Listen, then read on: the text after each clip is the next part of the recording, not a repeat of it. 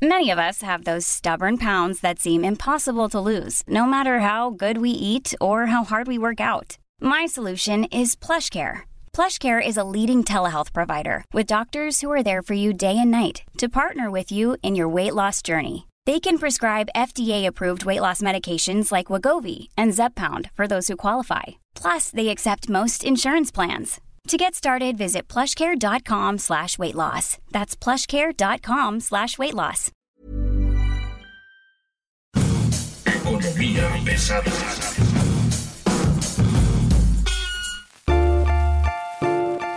La Rectoría del Estado está en la Constitución. Está en el artículo 28 constitucional, está en el artículo 26, está en el artículo 27 y en otros artículos constitucionales. En el TEMEC se estableció con toda precisión la soberanía, la soberanía energética, el respeto a la soberanía energética en nuestro país. Eh, también ayer eh, algunos eh, analistas dijeron, bueno, es que ¿por qué solamente la Comisión puede garantizar la continuidad, puede garantizar la confiabilidad eh, y del sistema. Y yo les eh, contesto en este momento que en este momento la Comisión Federal de Electricidad sí puede. Pues sí, esta que usted acaba de escuchar es la secretaria de Gobernación, Olga Sánchez Cordero, donde ella explica exactamente cuáles son los temas que están en este momento en, en el tintero del sector económico, los negocios, las finanzas. Mi nombre es Luis Carriles, arroba Luis Carrujos. Esto es Economía Pesada. Bienvenidos, tengo usted muy buen día. Me acompaña hoy Mario a la vez. ¿Cómo estás, Mario? Muy buen día. Luis Carriles, es un gusto saludarte y como siempre tendremos el análisis a fondo de todo lo que está ocurriendo en esta cuarta transformación que cada vez se parece más a 1970. O a 1980, yo lo que diría es, no se vaya. Hoy les vamos a tener información sobre lo que está ocurriendo en la industria del sector eléctrico, que es en este momento el tema principal por las relaciones que tiene con el Tratado de Libre Comercio, con las relaciones que tiene con la Constitución, con la contrarreforma energética. Tenemos también lo que está ocurriendo o lo que viene con o las previsiones que tienen con petróleos mexicanos, estados financieros y muy interesante, le vamos a platicar cómo el gabinete está en este momento dividido y enfrentado en el muy, muy corto plazo. Rápidamente le comentamos qué es lo que ocurrió en este esta semana, qué es lo que ocurrió en los últimos días y, que tiene nerviosos a todo el mundo, tiene que ver con el tema de la Rectoría del Estado. La diferencia que parece en términos operativos ser la misma cosa, pero no es la misma cosa entre favorecer la operación de una compañía eléctrica para estatal o empresa deportiva del Estado, como es la Comisión Federal de Electricidad, iniciar un proceso legal de contrarreforma energética por medio de la ley de la industria eléctrica y luego decir que respetas la constitución. Sería bueno eh, entender que, eh, y seguramente la ex ministra de la Corte, eh, Olga Sánchez Cordero, sabe perfectamente que en efecto, en la Constitución está abierta la competencia en la industria eléctrica, está abierta la competencia en el sector de hidrocarburos y lo que están proponiendo, lo que nos explican nosotros los especialistas es que la propuesta que viene, la propuesta de reforma a la ley de la industria eléctrica como propuesta preferente parte del gobierno federal, es anticonstitucional. Mario. Sí, Luis Carriles, eh, lo que tendríamos que entender aquí es que eh, el argumento que esgrimen en eh, el Palacio Nacional es que no quieren expropiar, como lo comentó por ahí el Consejo Coordinador Empresarial, que esta reforma era con una intención de expropiar indirectamente. Y muy probablemente sea verdad. La cosa es que argumentan que el tema es darle rectoría al Estado. Hay que explicar una cosa y hay que dejarla bien clara. El Estado nunca ha perdido rectoría sobre el sector eléctrico nacional. Para eso se creó, o, más bien se reconfiguró, organismos como la Comisión Reguladora de Energía y como el Centro Nacional de Control de Energía. Lo único que se hizo fue hacerlos descentralizados, es decir, que se convirtieran en árbitros imparciales no que se convirtieran o no que se quedaran en el caso del SENACE dentro de la, de la CFE y la CRE integrada a la Secretaría de Energía como era el anterior modelo. ¿Por qué? Porque esto le da una ventaja anticompetitiva a la Comisión Federal de Electricidad y a las empresas del Estado,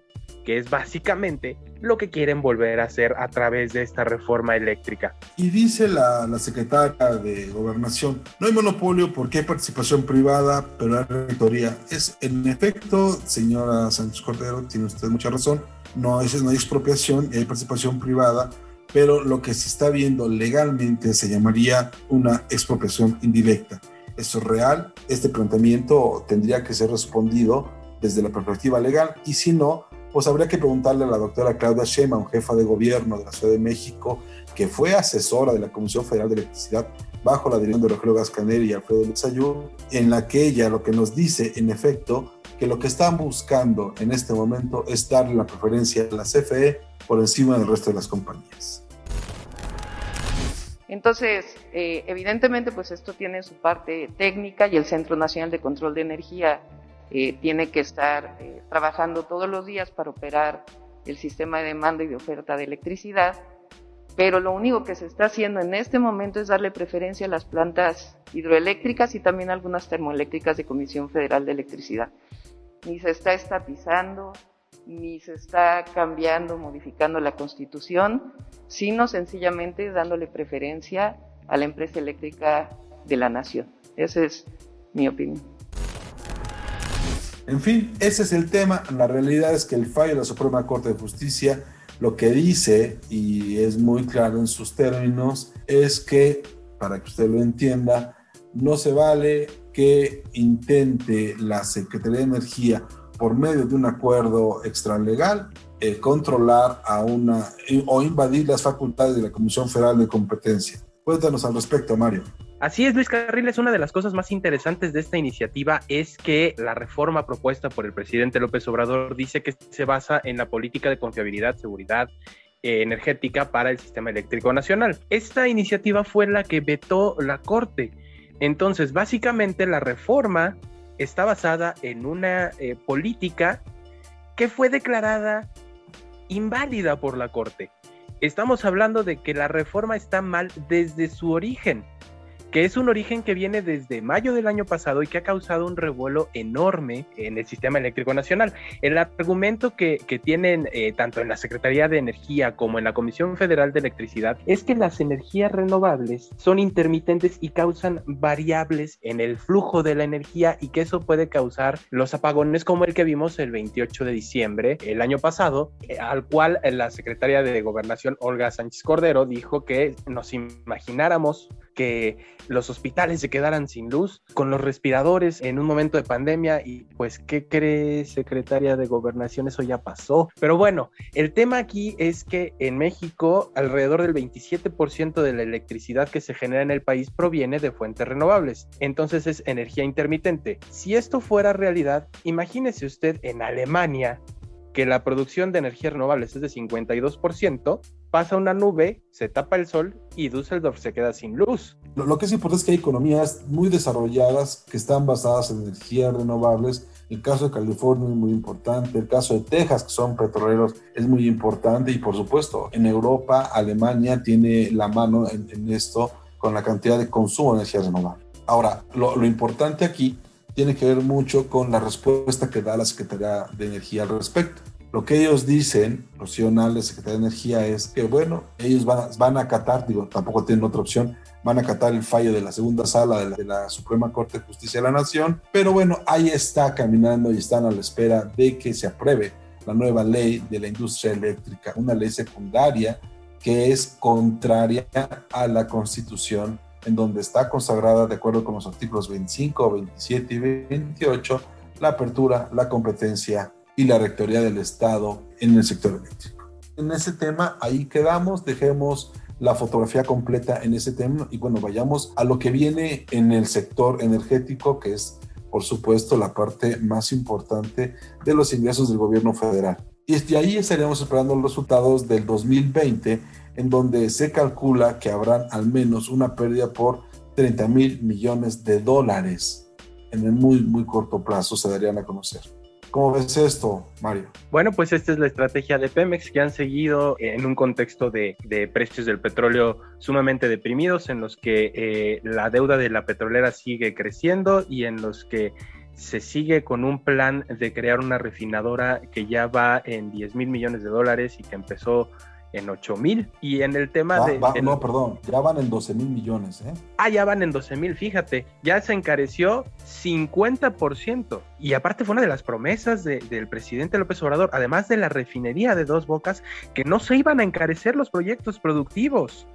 Entonces, la fotografía para Pemex es, es bastante peligrosa, es bastante eh, sombría y sobre todo con los sombrerazos que, que, ya hubo en Palacio Nacional, ¿no? Pues sí, en efecto, y es que el tema de petróleos mexicanos está afectando al resto, al resto de la economía y le cuento por qué resulta que el impuesto especial sobre productos y servicios que, que se cobra, el IEPS, que se cobra la gasolina y que para este año estaba en 5.11 pesos por litro de gasolina, recibe eh, la semana pasada por primera vez estímulo fiscal y en lugar de cobrarte 5.11 pesos, te van a cobrar 4.97. ¿Qué significa eso? Vienen dos cosas. Por un lado, el encarecimiento de los precios del petróleo. Esto significa que el petróleo mexicano va a poder vender más caro el petróleo que, que hoy tiene la bronca es que ya no tiene tanto petróleo, por un lado, y eso nos va a repercutir a nosotros como consumidores, porque como necesita tener ingresos, pues nos va a seguir cobrando el impuesto a lo, más alto. La disyuntiva a la que se está enfrentando en este momento el gobierno es o se lleva un gasolinazo y tendría que publicarlo y ponerlo en cada estación de servicio, o aplica el estímulo fiscal y reduce la cantidad de ingresos que puede obtener a partir de la venta de gasolina. Ese es el, la disyuntiva que en este momento tiene que enfrentar Arturo Herrera. ¿Qué va a hacer?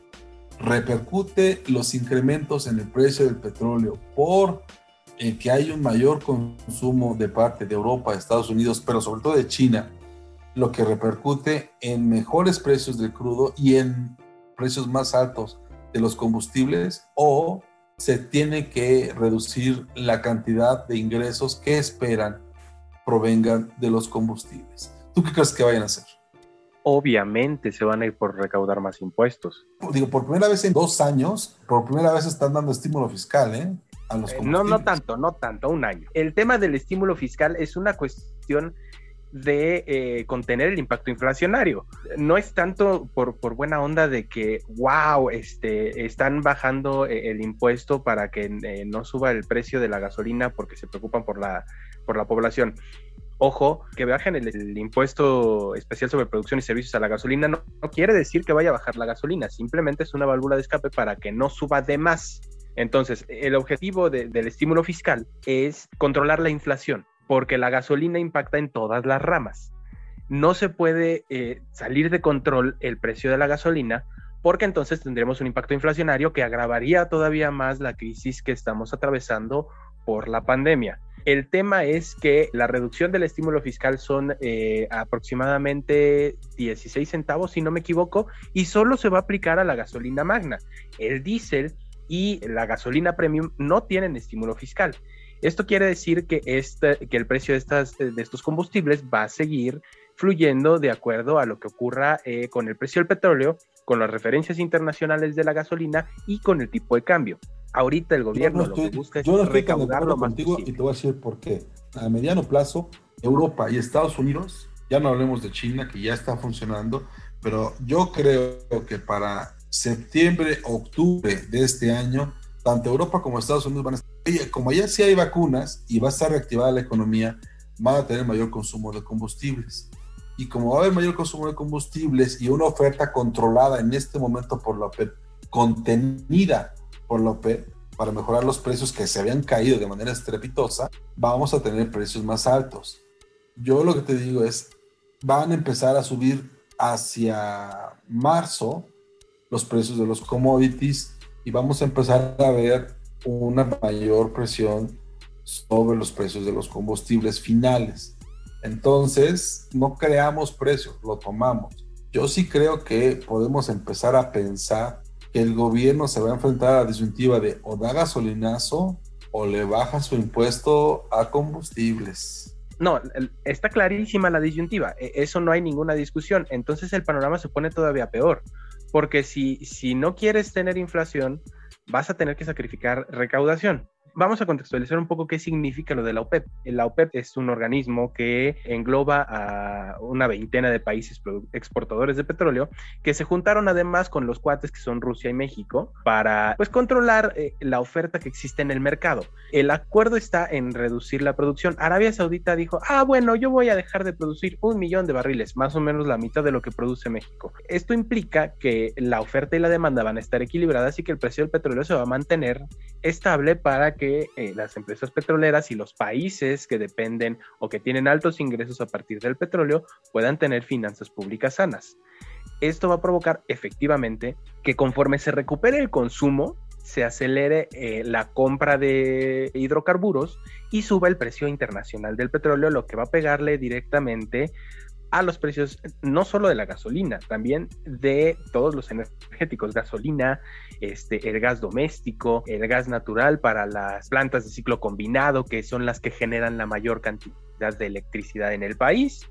Y eso también repercute en las tarifas que van a tener que pagar los pequeños y medianos empresarios que son los que están más presionados en una crisis de consumo por confinamiento. Entonces, el panorama en el punto de vista energético global y el punto de vista para Pemex es bastante desalentador, sobre todo si en México no se acelera el proceso de vacunación. Yo dejaría estos temas aquí. Déjeme comentarle, hay un, hay un enfrentamiento durísimo dentro del gobierno de la 4T. Si usted, pues, si usted creía que en otros gobiernos veíamos un mayor control sobre los funcionarios del gabinete, esa idea ya no existe. En este momento tenemos ya un choque directo muy importante entre la Secretaría de Hacienda de Arturo Herrera y Petróleos Mexicanos de Octavio Romero López. Esto ha provocado que dentro del gabinete se haya divisiones muy importantes que ya comienzan a fracturar lo que parecerían ser frentes únicos hacia temas específicos. Estamos hablando de que por un lado tenemos a Octavio Romero Lopeza y a su equipo dentro de Pemex con el, con el apoyo del señor presidente Andrés Manuel López Obrador y por el otro lado tenemos a Rocío Nale apoyada con eh, Manuel Bartlett, director de la Comisión Federal de Electricidad y del brazo de Arturo Herrera, secretario de, de Hacienda y Crédito Público. Eso por un lado. Tenemos a Tatiana Cloutier, intentando mediar entre ambos mundos, pero en realidad está funcionando como, como un electrón solo que se la pasa de lado a lado. No tenemos en este momento hacia una idea de hacia dónde quiere ella dirigir el tema del comercio, pero nos queda claro que está más cerca de Rocío que de Octavio Romero López. Habíamos mencionado aquí en, emisiones anteriores que eh, en el gobierno federal habían ganado los rudos sobre los técnicos y bueno, hoy lo que tenemos es una preponderancia muy importante al respecto. La cuestión aquí es que los rudos están llevando eh, todo a la mala, o sea, el tema de, la refinería, el tema de, las finanzas de Pemex es delicado, la empresa está en bono basura, y hay que entender que eh, si a Pemex eh, le empieza a ir peor, se puede llevar entre las patas a la calificación del país. Todavía estamos relativamente lejos de que la calificación eh, crediticia del país llegue a una condición de bono basura, pero si siguen estos malos manejos, pues, tendríamos que ver qué es lo que ocurre o qué es lo que deciden las calificadoras internacionales, sobre todo en un entorno en el que la recaudación está tambaleándose por ahí. Ojo, acuérdense que este año viene una reforma fiscal.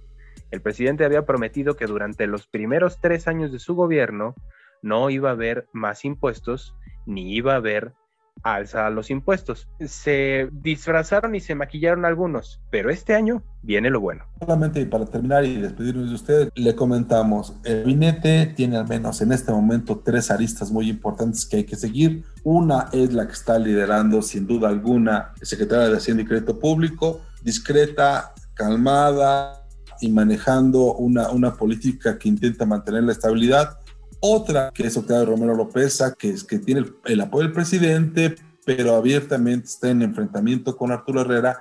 Y una más que está, digamos, eh, creciendo. No, debe dejar usted eh, de, ver de reojo en el Senado. Ricardo Monreal y su iniciativa sobre los dólares manejados en el mercado abierto es un tema que tiene muchas aristas que todavía hay que revisar, pero que sobre todo tiene muchos apoyos dentro de la 4T que en este momento pues están todavía debajo del nivel del agua.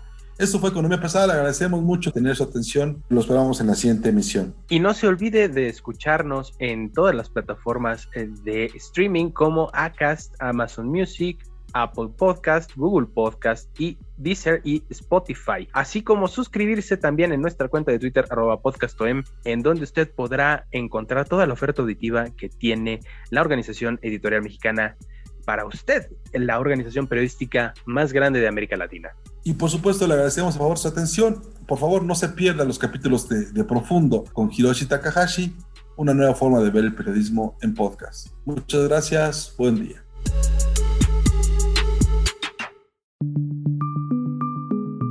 Es una producción de la Organización Editorial Mexicana.